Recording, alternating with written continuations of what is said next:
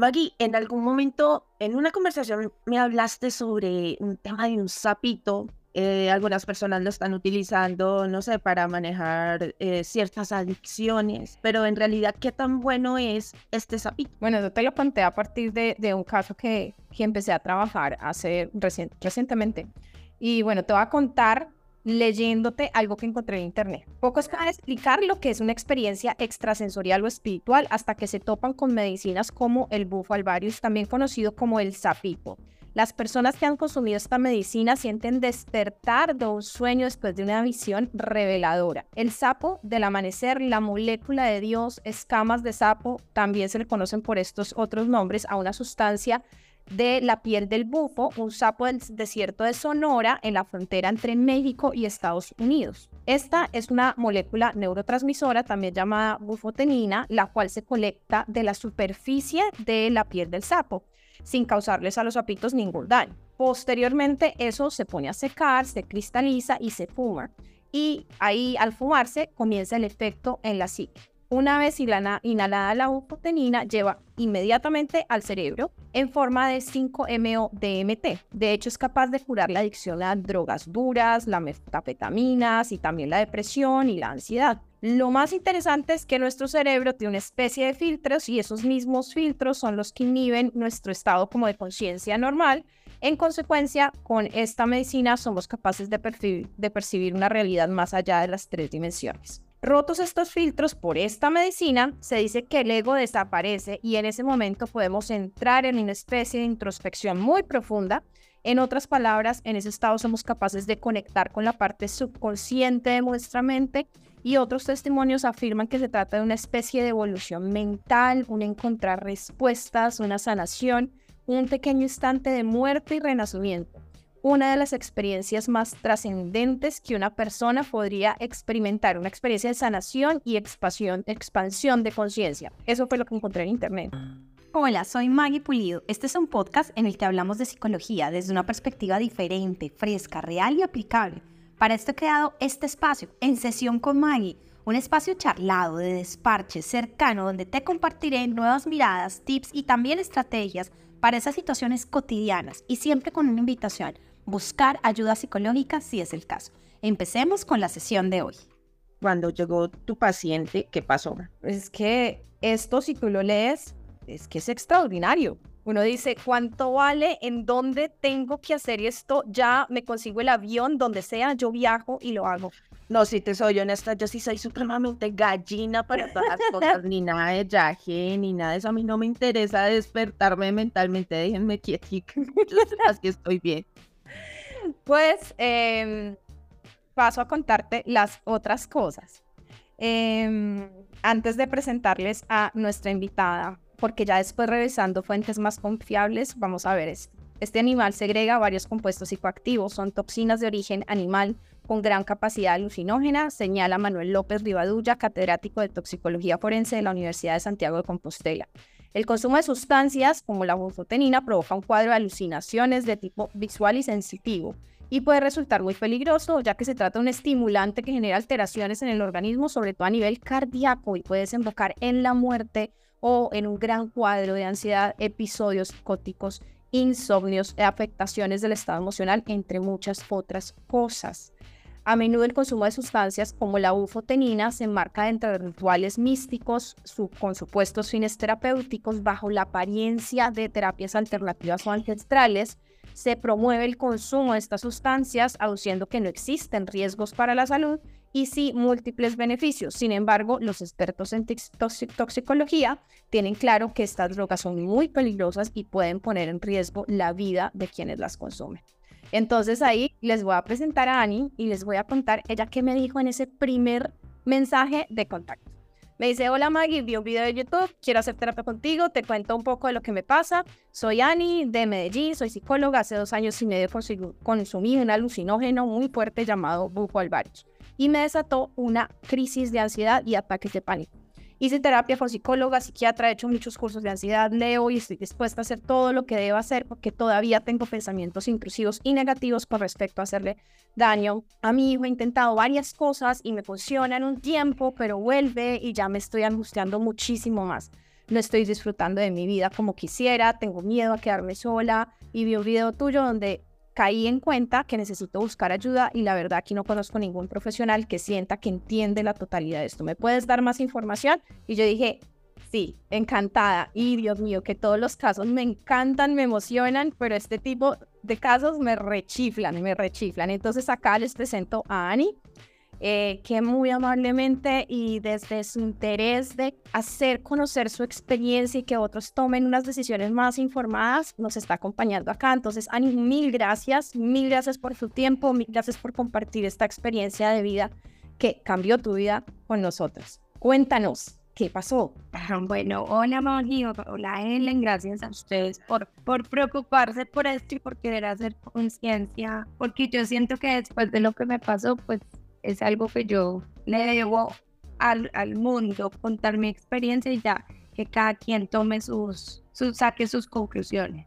Cierto, gracias. Necesario que, que muchísimas gracias. ¿En qué momento eh, estabas pasando por alguna situación en especial que dijiste, tengo que probar eh, este tema o era curiosidad? ¿Qué fue lo que te llevó a tomar la decisión de probar el sapito? No, digamos que toda la vida desde que salí de la universidad como que me rebelé contra la psicología eh, tradicional y empecé por el cuento de la psicología transpersonal y tú sabes pues que ahí se toca el tema como de los, de los estados alterados de conciencia, entonces pues muy joven tomé ya dos veces, alguna vez hice una terapia con ácido, nunca me sirvió ninguna de esas cosas para nada, ni mi, ni mi vida cambió, ni nada. Eh, pues ya había decidido como abandonar eso y tuve a mi hijo, me dediqué a la maternidad, una vida súper normal, súper tranquila, digamos que yo ahora entiendo que la maternidad me despertó muchísimos miedos, pero pues nada, que yo dijera como, ay, no, estoy pasando por un proceso súper difícil, pero pues también había como curiosidad en mí y en algún momento escuchamos de alguien que hizo eso, lo mencionó, nunca lo habíamos escuchado, investigamos, nos pareció súper fuerte, todo lo que leyó más del principio, todo eso lo leímos en muchas partes, entonces claro, pues eso le despierta a uno como la super curiosidad. Siempre sentía como que faltaba algo en mi vida, pero, pero algo como espiritual, o sea, ni siquiera que faltaba nada. Pues ahora entiendo que no, no faltaba nada. A raíz de lo que escuchamos de, de, de ese señor que lo mencionó, que lo investigamos, quedó ahí y cualquier día pues encuentro la publicidad de que en Medellín lo iban a hacer y mi hermana sí lo quería hacer. Entonces yo le mando a ella la publicidad pensando que fuera ella la que lo hacía y terminamos haciéndolo mi hermana, mi esposo y varios amigos. Y ya inmediatamente lo hice, pues me desató una crisis de pánico y de ansiedad impresionante. ¿Eso hace cuánto fue, Ani? Eso fue el 29 de diciembre de 2019. Ya tiene abril, exacta. Eso me olvida. Eh, vos estás diciendo que fuiste con más personas. ¿Ellos eh, presentan alguno de los mismos síntomas? No, a nadie le pasó absolutamente nada de lo que me pasó a mí ninguno de los conocidos. Posteriormente conozco a un hombre que mismo un mes antes que yo y no, pues obviamente por la experiencia que vivimos nos volvimos súper cercanos. Pero cuando yo lo hice, a nadie le pasó nada. Y les pasó algo bueno, es decir, recibieron ese cambio de vida, recibieron esas respuestas, cambió su vida, tuviste que tu esposo tuvo una conversión impresionante o qué pasó con ellos. No pasó absolutamente nada, a nadie le cambió la vida, nadie tuvo una respuesta. Algunos tuvieron un viaje que ellos llamaban lindo, aunque muchos y no se acuerdan, o sea, ellos se acuerdan como de la sensación que tenían, pero, pero absolutamente ninguno a ninguno le cambió la vida. Bueno, a mí, pero pues no sé qué tan. Para mal. sí. Ok. Bueno, y en, y en ese momento que tú llegas allí, te preguntan cuál es tu historia clínica, si tienes algún trastorno mental, si tomas antidepresivos, ansiolíticos, algo. Te preguntan algo. Lo único que pues ni siquiera te preguntan, sino que te mandan una información por WhatsApp eh, en donde te dicen, si tomas antidepresivos o alguna droga psiquiátrica, no se debe hacer. Es lo único a lo que se refieren. De resto, pues es la información de que hacer pues, de, de hacer como la ceremonia, que no debes consumir carne, que no debes tener sexo, pues, pero de resto nada. Y cuando uno llega, digamos que las personas con las que nosotros lo hicimos eran una pareja absolutamente nada, más que tu nombre anotado en un cuaderno, eh, los 100 mil, los 150 mil, no me acuerdo cuánto era salida y ya, y hagan la fila y espere. Ok, Es bueno, un buen negocio. Ajá, buen negocio. 150 mil. ¿Y entonces qué recibiste a cambio? Eh, un trastorno de ansiedad. Bueno, y, y me decías que empe- empezaste, bueno, creas esa, esa curiosidad escuchando a tu amigo y empiezas a buscar, a investigar. ¿Y qué encontrabas en esa investigación? ¿Qué encontrabas cuando encontrabas Todo eh, qué? maravilla. Todo maravilla, la molécula de Dios, el encuentro con Dios. eh, o sea, no encontramos absolutamente nada, nada malo. ¿Será que tú te has metido a esas páginas donde hay opiniones a decir tu opinión ahora? ¿Lo has hecho? ¿Escrito en algún video? Oigan, esto me hizo esto, esto. ¿Tú lo has hecho? No, Mani, porque para serte sincera es como que yo quise olvidarme del capítulo. O sea, yo, es más, es que hablar de él todavía a mí me, me, me genera como cierta cosita. Y fíjate que yo creo que, yo creo, estoy completamente segura que esto le pasa a muchas personas que tienen experiencias negativas con este tipo de situaciones. Salen y en ese momento dicen, bueno, soy yo, soy yo que no soy iluminada, soy yo que no puedo hacer esto, soy yo que soy débil, entonces todos los otros les va bien, escucho todo esto en internet, pues soy yo la del problema, entonces no voy a poner mi comentario de advertencia y estas personas que tienen malas experiencias normalmente no lo van a comunicar. Eh, leía yo en otro sitio que una persona salió súper feliz, súper contenta eh, y después de mucho tiempo empezó a tener sueños vívidos con cucarachas, bueno, de mucho tiempo, no, de dos semanas, es decir, ya se había ido del sitio como a decir, oiga, a mí me fue mal. Y empiezan a, en esta búsqueda de ayuda, ¿tú hiciste eso? ¿Qué hiciste cuando te empezaste a sentir así? Pues no, yo por mi formación como que no me quedo quieta, entonces claro, obvio empecé a buscar ayuda, lo que pasa es que como no sabía absolutamente nada de que esto podía pasar, eh, yo no entendía bien qué era lo que me estaba pasando. A ver, yo estaba re mal, entonces es como que yo, a mí se me olvidó que era psicóloga, se me olvidó que alguna vez en la vida había podido leer sobre un trastorno de ansiedad, entonces yo no tenía ni idea qué era lo que estaba pasando, porque como no le dicen a uno que esto puede pasar, entonces yo, claro, yo empecé por el lado que tú dices, yo no soy iluminada, ay, ¿será que soy súper débil? ¿Será que soy tan loca? ¿Será que tengo una psicosis y en mi familia había esto y yo no me había dado cuenta? Y pues, o sea, mil cosas, pero yo no entendía bien qué era lo que me estaba pasando. Entonces ya como a los, ponle tú a las dos semanas de tener ataques de pánico diarios, de que me tuvieran que llamar diarios, diarios, que me tuvieran que llamar a EMI, que es como un sistema de salud acá, no sé pues si sepas qué es, pues como salud en casa. Ok. También me tuvieron que llevar al hospital, me sentía pero re mal todos los días, pero o sea, era una cosa, una como una crisis de ansiedad, pero severa, diaria. O sea, yo a las 6 de la mañana me levantaba con el corazón a mil, ya no podía volver a conciliar el sueño y me la pasaba todo el día en un estado de nerviosismo y de susto que yo no sabía qué era lo que estaba pasando. Entonces ya pues empiezo a tocar las puertas de mis terapeutas anteriores, pero pues siento que tampoco fueron como las personas que necesitaba y que, que me ayudaran. Entonces, digamos que yo ya, como con lo que yo había leído, más mi información y todo, empecé a caer en cuenta como, bueno, madre, yo lo que tengo es ansiedad. Empiezo a buscar en, en internet y me encuentro con un video que decía literal ansiedad después del bufo. Y dije, ah, entonces sí da, y, y, y- y sí, Claro. es lo que tengo. Y saben entonces de este posible efecto si Claro. diría eso. Bueno, pero entonces una pregunta. Resulta, antes de buscaste información, ¿nunca te apareció este tipo de información No. antes de ir? ¿Sabes qué? ¿O será que sí te apareció y, y No, querías no. ir? No, ¿sabes por qué? Porque yo como, o sea, antes cuando buscamos, buscamos como el bufo, entonces te sale todo lo bueno del bufo. Ya, yo ya después empecé a, a buscar, entonces como sensación de nerviosismo después del bufo, o sea, como ya le empecé a dar otro tipo de información al motor de búsqueda y ahí me aparece todo lo otro. No, y seguramente desde el sesgo de confirmación que hace nuestro cerebro de lo que quiero es hacerlo, empiezas a prestarle más atención a esos casos de éxito, a esas cosas positivas que te van a hacer tomar la decisión que tú estás dentro de sí ya decidida, esta es mi opción y dejas de prestarle atención en esas búsquedas que hacemos a todas las posibles otras opciones porque están de otro lado, ¿no? Y claro, ya empiezas como a saber qué estás buscando y dices, voy a buscar esto y tu cerebro empieza a prestar otra atención pero debido a lo que ya te está pasando, ¿no? Bueno, ¿y qué encontraste ahí?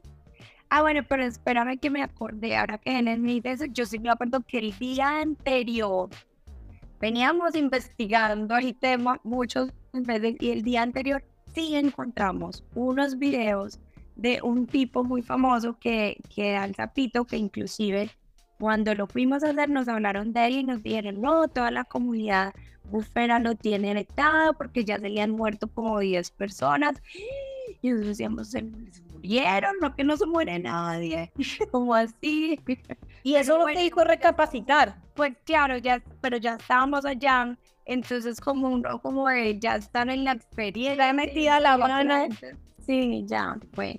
Claro, entonces, este video pertenecía a alguien, un personaje mexicano que da el sapito, o sea, él es un, él se lo da a la gente, pero también habla muchísimo del peligro y, de por qué el bufo no es para todo el mundo. Pues ahí hay como una incoherencia grande en él, pero bueno, digamos que él se atrevió a decir eso. Eh, y tenía el video decía, si estás sufriendo ansiedad por bufo, llama. Entonces yo llamé a ese teléfono desesperada. Eh, él era un mexicano y yo le dije, no, pues yo me, estoy dispuesta a irme para México, lo que me toque hacer. Y me dice, no, yo voy para Colombia. Es un miércoles y el sábado él venía para Colombia. Me dijo, voy para Bogotá, vete para Bogotá. Pues allá estaba yo el sábado esperándolo. Pero pues digamos que esto, mi, mi caso requería más que meditaciones y que alguien que me dijera tantas cosas que yo ya sabía, porque es que me decían muchas cosas que yo ya sabía, pero pues que definitivamente mi cuerpo está, mi cerebro estaba alterado completamente. Como con, el, con este personaje suena más como cuatro días, pues porque vi que definitivamente no era como lo mío, salí corriendo. ¿Y por qué no lo tuyo? Eh, no, pues porque, a ver, digamos que meditación, yo he hecho meditación toda mi vida yo en ese momento no, no solo necesitaba meditación. Eh, entender que era que estaba en el miedo y que estaba a un paso, sí, pues eso racionalmente también se puede entender un poquito, pero pues es lo que te digo, mi cerebro estaba completamente alterado, entonces como que tanta conversación y tanta cosa, no. Además porque son personas empíricas, no se van nada de estudios de nada. Mejor dicho, el estudio que le hace es que fumas apito todos los días. ¿Lo han dicho que eso tiene que ver con la medicina ancestral? Pues a uno le venden eso como si fuera una medicina ancestral, pero inclusive este personaje nos contó y nos hablaba de eso. Él decía, esto no es ancestral, esto ya hace acaso 50 años, pero esto lo vende como, o sea, que es un ser que es como un poco incoherente en muchas cosas, pero que al menos es honesto en ciertos temas con respecto al bufo. Y él lo dice y él está en internet y, él era como abierto con ese tema. Pero él explicó que no era algo ancestral, esto apenas se lo inventaron hace poquito, o sea, lo descubrieron hace poquito. Sí, fíjate que les vamos a dejar en, en la descripción de este video un link a una revista, la revista de Medicina Naturista, que habla mucho sobre diferentes temas relacionados con este en donde uno explican que esta medicina ancestral no es ancestral, así como te dijeron, así como sabes, sino que fue a partir de buscar económicamente una, una nueva entrada para esa comunidad y esas tribus indígenas que hay en la frontera de México con Estados Unidos. Y después se vuelve el boom y atrae muchísimos turistas, para así que hay hoteles en Tulum y en otras partes del mundo que están atrayendo a partir de esto, de, los psicodélicos como opción para mejorar, para encontrar respuestas, para sanación. Entonces, eh, en esta revista dicen, les leo, nuestros resultados demuestran que no existe evidencia literaria sobre la tradición del uso ritual del bufavarios. Este argumento está soportado también por otros autores. Ahí ustedes pueden ver la lista de los autores que se han sentado a revisar históricamente. Por otro lado, dicen que el sapo siempre ha estado presente en la cultura y pues obvio, obvio que sí, porque decir, nuestra, nuestra fauna está llena de sapos. Nosotros, si no estoy mal, en Colombia tenemos uno de los más venenosos que, que hay en el mundo. Por lo tanto, nuestros indígenas se los toparon y con esa grandía, cantidad que había de sapos, pues los debieron de haber colocado en sus pictogramas, en diferentes cosas, pero no por eso, no sé, otras culturas que tienen, que tienen, no sé, en Egipto, no quiere decir que eso sea una medicina ancestral, sino que les tenían algún culto o respeto. Y de ahí muchos sacan que por eso es ancestral. También en este mismo estudio dice que se concluye que son rituales organizados, productos de una invención que colectivamente se define como esta búsqueda económica, ¿no? También no hay ninguna confirmación por ningún estudio estandarizado de que diga que tiene propiedades medicinales como tal esta forma, eh, porque esto es, bueno, vamos a entrar a hablar de lo que es la terapia con psicodélicos.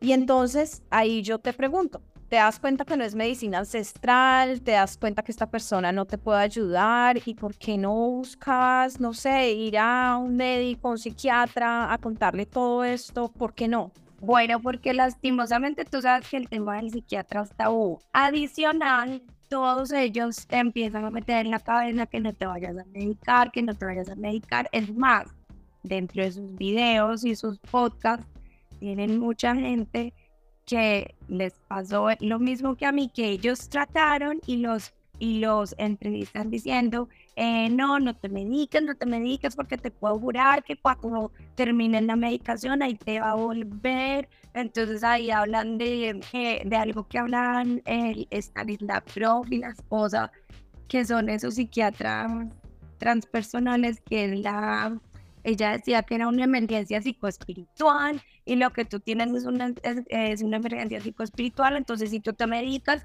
la disfrazas y después va a ser peor.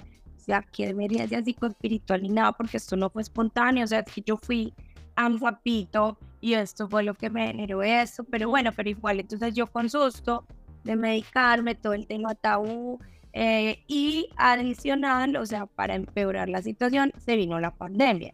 Entonces, además de que yo estaba en estado de ansiedad, vino otro medicamento que era la pandemia mundial, nos vamos a morir, eh, no sabía ni qué era lo que estaba pasando, nos tocó encerrarnos, entonces ya pues tampoco podía acceder como a otro. Claro. Ajá. ¿Tu esposo, tu hermana en algún momento te dijeron algo frente al tema? Eh, pues no, todo el mundo en mi casa estaba súper preocupado por lo que me estaba pasando porque mira, eso fue el, en diciembre y yo todo enero y febrero me la pasé, pero súper mal, o sea, les digo, yo les decía, Juan, no me en serio, yo les decía, o sea, fue como ir al infierno. Literalmente yo me sentí en el infierno que yo decía, yo no voy a salir de esto y yo tengo mi hijo de siete años y yo, ¿cómo hice esto? Yo, ¿cómo, o sea, yo, ¿cómo le voy a dejar una mamá loca en un psiquiátrico?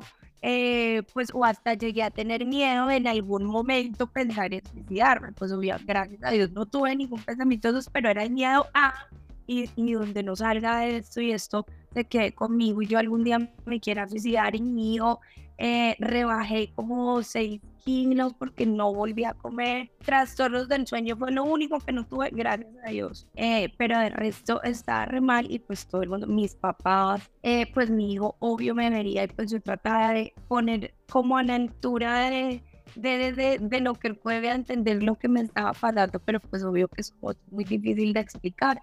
Eh, gracias a Dios, pues mi esposo y yo llevamos, estamos juntos desde que teníamos 16 años, entonces para mí ha sido pues clave y me entendió perfectamente, además como él también lo hizo y en algún momento él tenía un ataque de pánico, entonces él, digamos que eso sirvió para que él tuviera mucha empatía conmigo y esta es la hora en que él ha estado ahí súper firme ayudándome, pero pues obvio todo el mundo está preocupadísimo. Mi papá y mi mamá me decían, ¿qué hiciste? ¿Pero qué fue lo que hiciste? ¿Qué, qué más te está pasando? Y se vuelve mucho más fuerte porque uno dice, sí, qué tonta haber tomado esta decisión y yo ponerme en esa situación. En, entonces es, es, es, fuerte seguir buscando ayuda y tener el valor de decir, no, necesito seguir y sé que fue mi error y sé que no debía haber hecho esto, pero pues sí, es muy, muy fuerte y se siente mucha soledad aunque haya mucha comprensión alrededor, pues uno sabe que se puso en esa situación. Entonces sí, para nada, para nada fácil.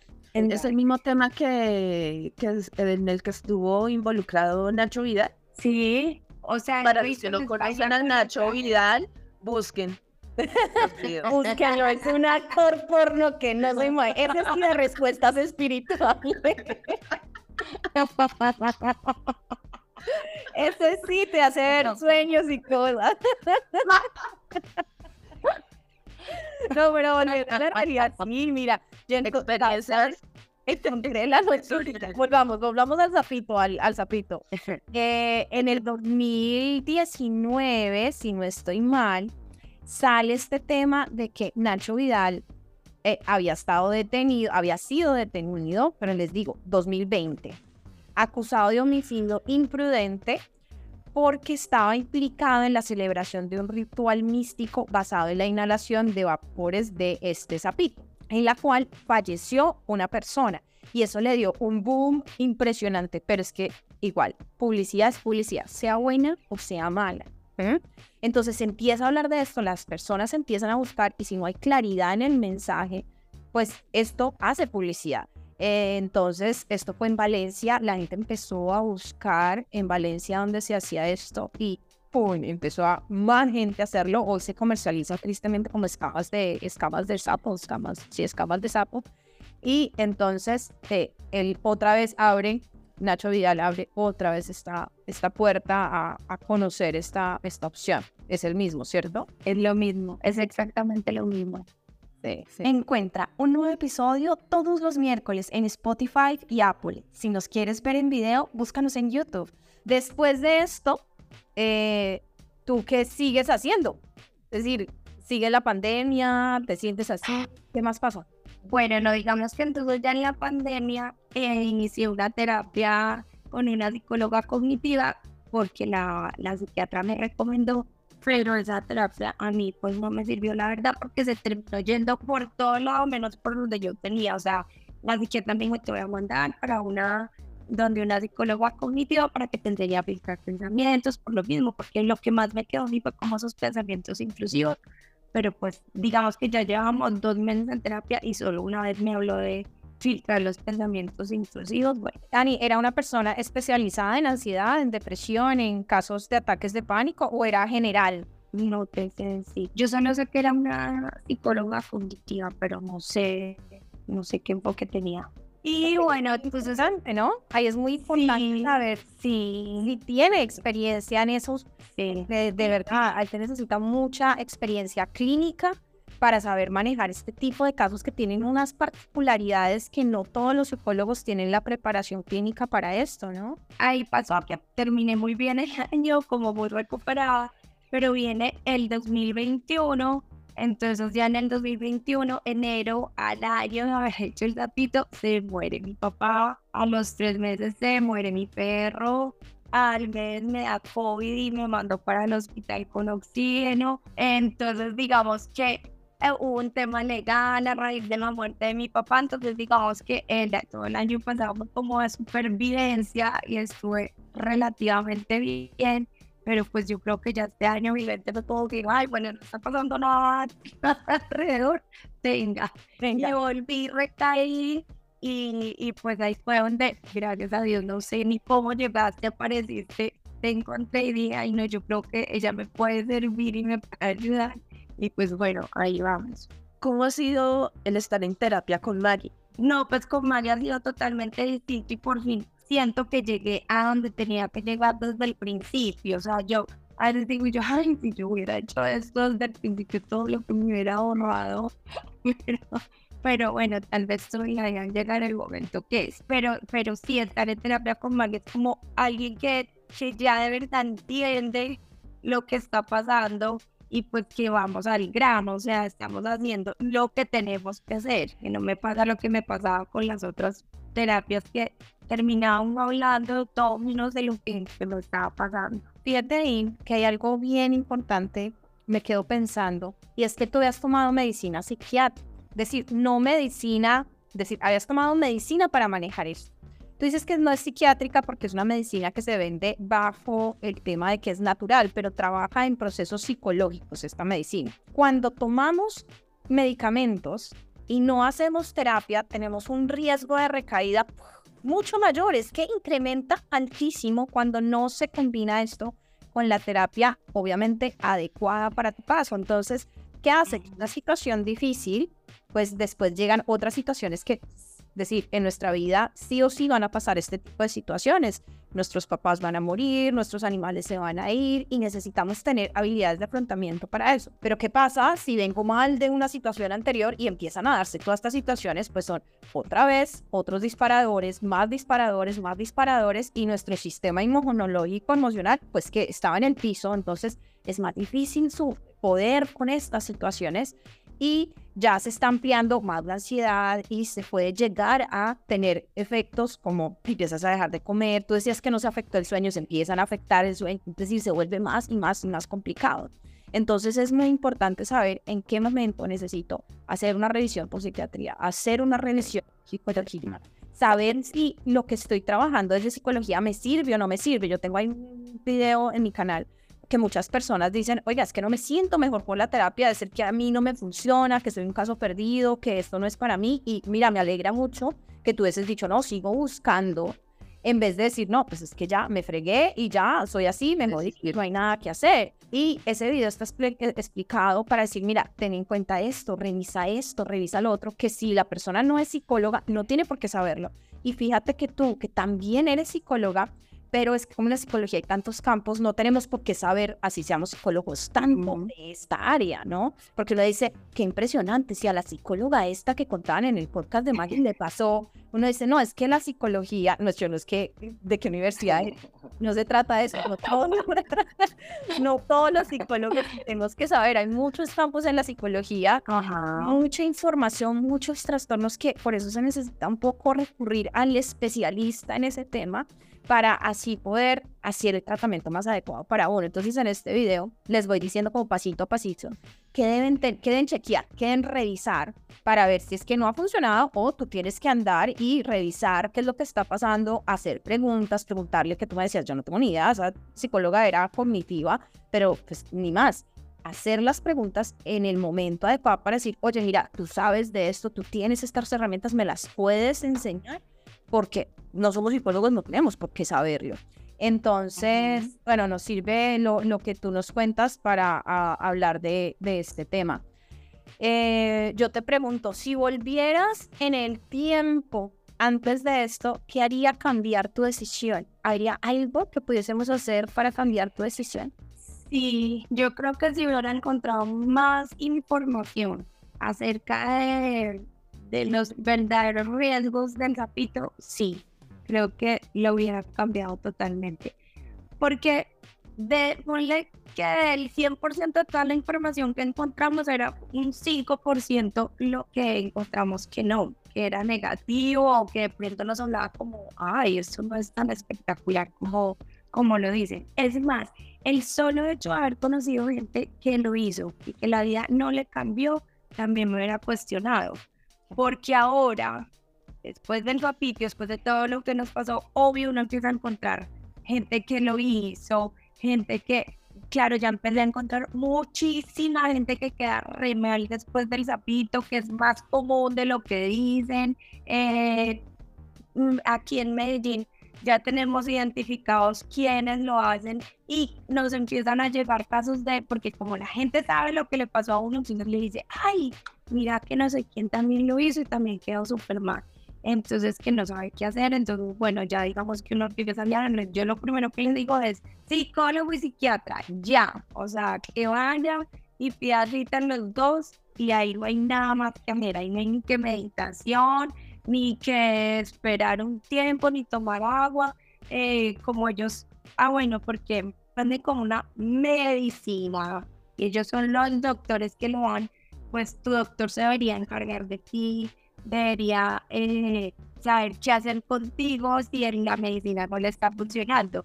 Pues obviamente como todo es un negocio, como no es gente estudiada, como pues a ellos finalmente solo les importa la plata, se desaparecen después.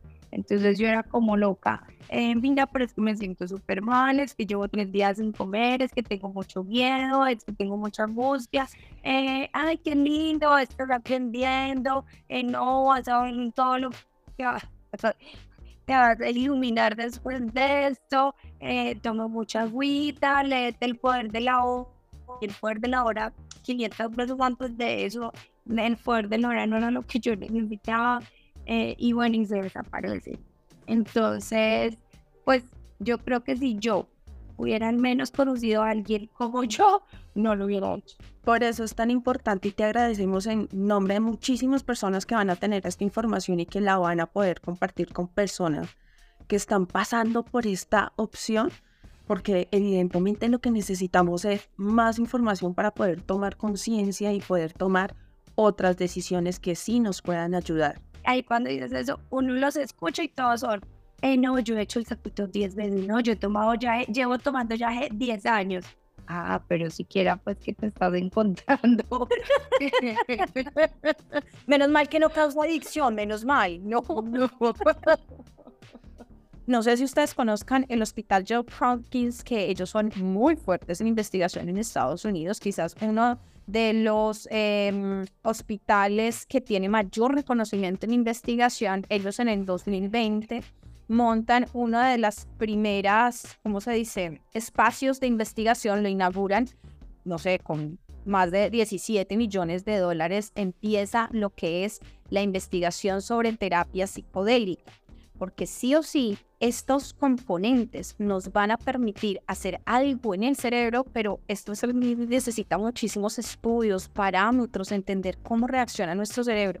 Entonces, eh, esta investigación sobre alucinógenos y conciencia lo pueden buscar para que ustedes sepan, el, es decir, la envergadura, el tamaño que tiene esto que tiene este tipo de investigación, fuera de que tú no lo estás haciendo en estos centros de investigación controlada, porque yo puedo decir, mira, yo tengo depresión, me dijeron que esta es una opción, yo tengo Alzheimer, que se está probando terapias psicodélicos con Alzheimer, se está probando todas estas cosas, yo quiero pertenecer a un estudio de estos para saber si puedo ayudarme a mí y ayudar a otras personas, busquen ahí y ustedes van a estar en una, en una situación segura y controlada por médicos a su alrededor pero no lo tomen de esta forma tan irresponsable porque las personas que están allí, que dicen ser facilitadores, terapeutas, cuestionen mucho esto, si no te están preguntando sobre muchos otros aspectos de tu vida que van a entrar a relacionarse ahí y que después, como tú dices, desaparecen de la faz de la Tierra y entran a uno de esos universos y se te pierden a ti. Entonces, complicado, complicado. ¿Qué le recomiendas a las personas que en algún momento quieren practicar el tema del sapito? Quieren irse a ese viaje astral para volver con dones y, e iluminados. Pues yo sé que mucha gente, por ejemplo, cuando vea este video va a decir es como, ay no, pero ya no es espiritual, porque a mí me ha pasado y yo escucho. Entonces, yo lo que les quiero contar a la gente es que antes de hacer el sapito, yo creía que el tapito, el yagé, los psicodélicos, me iban a dar la respuesta a lo que yo estaba preguntando, que no sabía qué era lo que estaba preguntando. Pero digamos que fui súper inquieta, leí, investigué. Yo hice mi tesis de grado sobre la respiración holotrópica, que era el estado que alteraba también la conciencia.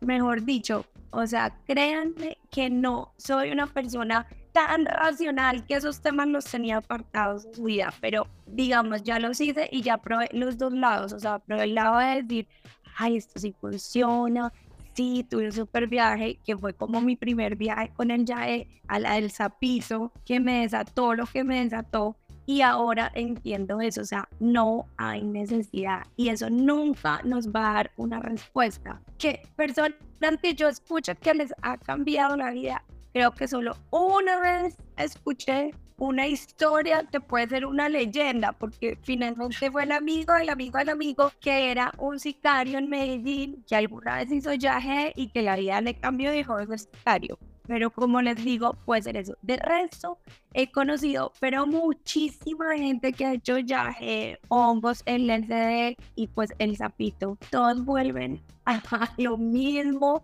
al punto cero, porque finalmente esa no es la respuesta. O sea, y si uno va a hacer esas cosas, pues mínimamente cuestionarse dónde, con quién, porque no me preguntan mis antecedentes psiquiátricos. A uno lo debería cuestionar que lo inviten a una finca, en un potrero, que haya una persona con un cuaderno que uno no sabe qué ha hecho en su vida, qué ha estudiado, y simplemente le pregunta, ¿tomado droga psiquiátrica? No, bueno, listo. Tiene el número tal, usted sigue y que después si se te desata una crisis impresionante, sale y se va corriendo y no, yo no la conozco y se encartan con uno porque es que se encartan. Por eso no vuelven a aparecer porque no saben qué hacer. Entonces, cuestionense todo y pues si lo van a hacer por curiosidad, que tengan presente que es una ruleta rusa y puede que les pase lo que me pasó a mí. Y yo no tenía una vida horrible, ni muchos temas inconclusos, ni un entorno que uno dijera, ay, no, no, o sea, créanme que mi vida era, o sea, lo que más me duele de todo esto es que yo digo, pero si yo era tan feliz y mi vida estaba tan bien, yo qué estaba preguntando, o sea, no tenía, no me faltaba nada. Eso, ese es mi gran aprendizaje, que a mí no me faltaba nada y me convencer como por la publicidad de que tenemos la respuesta que estás buscando, encuéntrate con Dios. Te tengo que preguntar algo y creo que fue de las cosas que más me impactó cuando tú me escribiste. Y es que uno va creciendo y sigue siendo con sus locuras, ¿no? Y, uno dice, yo soy súper abierta a los temas, voy a intentar esto. Y yo ya tengo dos hijas y yo también hacía muchas cosas locas. Yo trabajaba en cárceles, trabajaba en sectores de tolerancia con prostitución y yo digo, sigo siendo esa persona, ¿no? Pero cuando una de esas decisiones te pone en un momento de jaque como pasó contigo y cambia esa relación con lo que hoy más quieres, que es tu hijo y tu familia, uno dice, Dios mío, ¿qué está pasando? No estoy aceptando el punto de vida que tengo, no estoy aceptando o, ¿qué, ¿qué pasó? Entonces cuando tú me decías, y ahora siento que no puedo abrazar a mi hijo, yo dentro de mí decía, hombre, ahora vamos a trabajarle esto fuerte, porque que ese sea el pago que tú tienes que dar por haber tomado esa decisión creo que fue lo que a mí mm, más me impactó, no para tomar el caso, lo hubiera tomado si no hubiera pasado esto, pero es un impacto que yo digo, que fuerte para ti tener que perder la relación de tu hijo por haber tomado una decisión así, seguramente las personas no alcanzan a dimensionar y dicen, ah, yo no tengo hijos, Maggie, no importa si me pasa, pero es la relación contigo misma.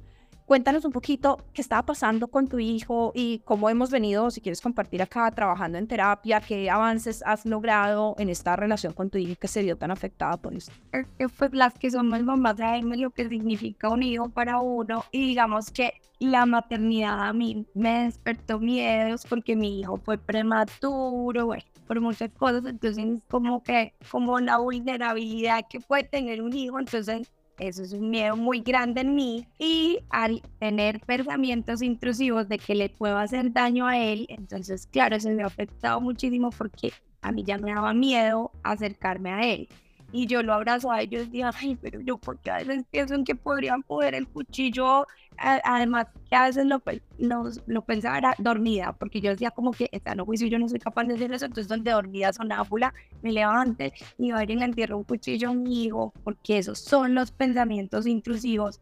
Entonces es horrible yo ir a abrazar a mi hijo y decir, pero yo por qué o sea, ¿por qué pienso en eso? ¿Será que soy una psicópata? ¿Será que tengo en mi ADN que algún día maté? No sé, ¿verdad? Empiezo a pensar tantas cosas, entonces se ha afectado y eso es horrible. O sea, más allá del pensamiento, es como si yo podría estar disfrutando a mi hijo plenamente porque no está pasando nada. O sea, obviamente no está pasando nada malo, pero no puedo, no puedo porque mi mente está teniendo esos pensamientos y yo me siento muy culpable de tenerlos. Aquí vos decías que, que el sapito estaba, era como en la frontera de México, en un desierto con Estados Unidos, ¿cierto? Sí, ahí viven. Traen, bueno, si los traen a, Colombia, por decirlo así, pues llega un momento en que no van a estar en ese tráfico todo el tiempo. Yo creo que deben mezclar eso con algún otro alucinógeno. Es decir, por ejemplo, el yaje no es de una planta que crece nada más en otoño el resto del año, entonces, ¿con qué lo estás mezclando? O sea... ¿Qué lo hace? Es que esas son las preguntas que uno empieza a, a, decir, pero oye, se me hace raro que estén vendiendo este sapito de Sonora bajo unas condiciones específicas, bajo una medicina supuestamente ancestral. Ay, pero es en el spa, eh, en el centro de retiros en Hungría, es decir, y, y, se especializan en eso, como así, pero ese sapito no estaba allá, es decir, no está, es decir, sacar eso sacar esa medicina ancestral, entre muchas comillas, a esas situaciones, pues ya te está indicando de, oye, ¿no? Eh, igual lo que dices con la ayahuasca, la ayahuasca es en, la, en el Amazonas, pero ya hoy la puedes consumir en cualquier lado. Y no sé, el alemán que quiere hacerlo como turismo porque hoy hay un reconocimiento de soy psiconauta. Y las personas que se consideran psiconautas, que es un término que, que han acuñado, ¿Qué es eso? ¿Qué, qué es eso? es la persona que mediante el uso de sustancias, eh, esto se llama enteodélicas, navega por distintas dimensiones de la realidad explorando la conciencia humana. Eso Está trabado. se auto... Está trabado, Maggie, ya dejemos de tanta palabrería. pues porque tu sistema recibe ese, ese alucinógeno que hace que tú conectes con lo que se te ocurra, con lo que se te ocurra y tengas allí, ¿sí? Entonces, si tú tienes la creencia de que hay un túnel de luz, de sabiduría, pues ahí vas a tener tu túnel, porque ya no estás filtrando desde lo racional. Si tú crees que vas a de tu abuelita, que quieres verla, que vas a ver a tu abuelita. Lo que pasa es que es triste que algunas personas nos seguimos anclando tanto al pasado y queremos recordar esas cosas y por eso buscamos los alucinógenos para que nos lleven a esos estados de conciencia alterada que obvio lo producen estas sustancias.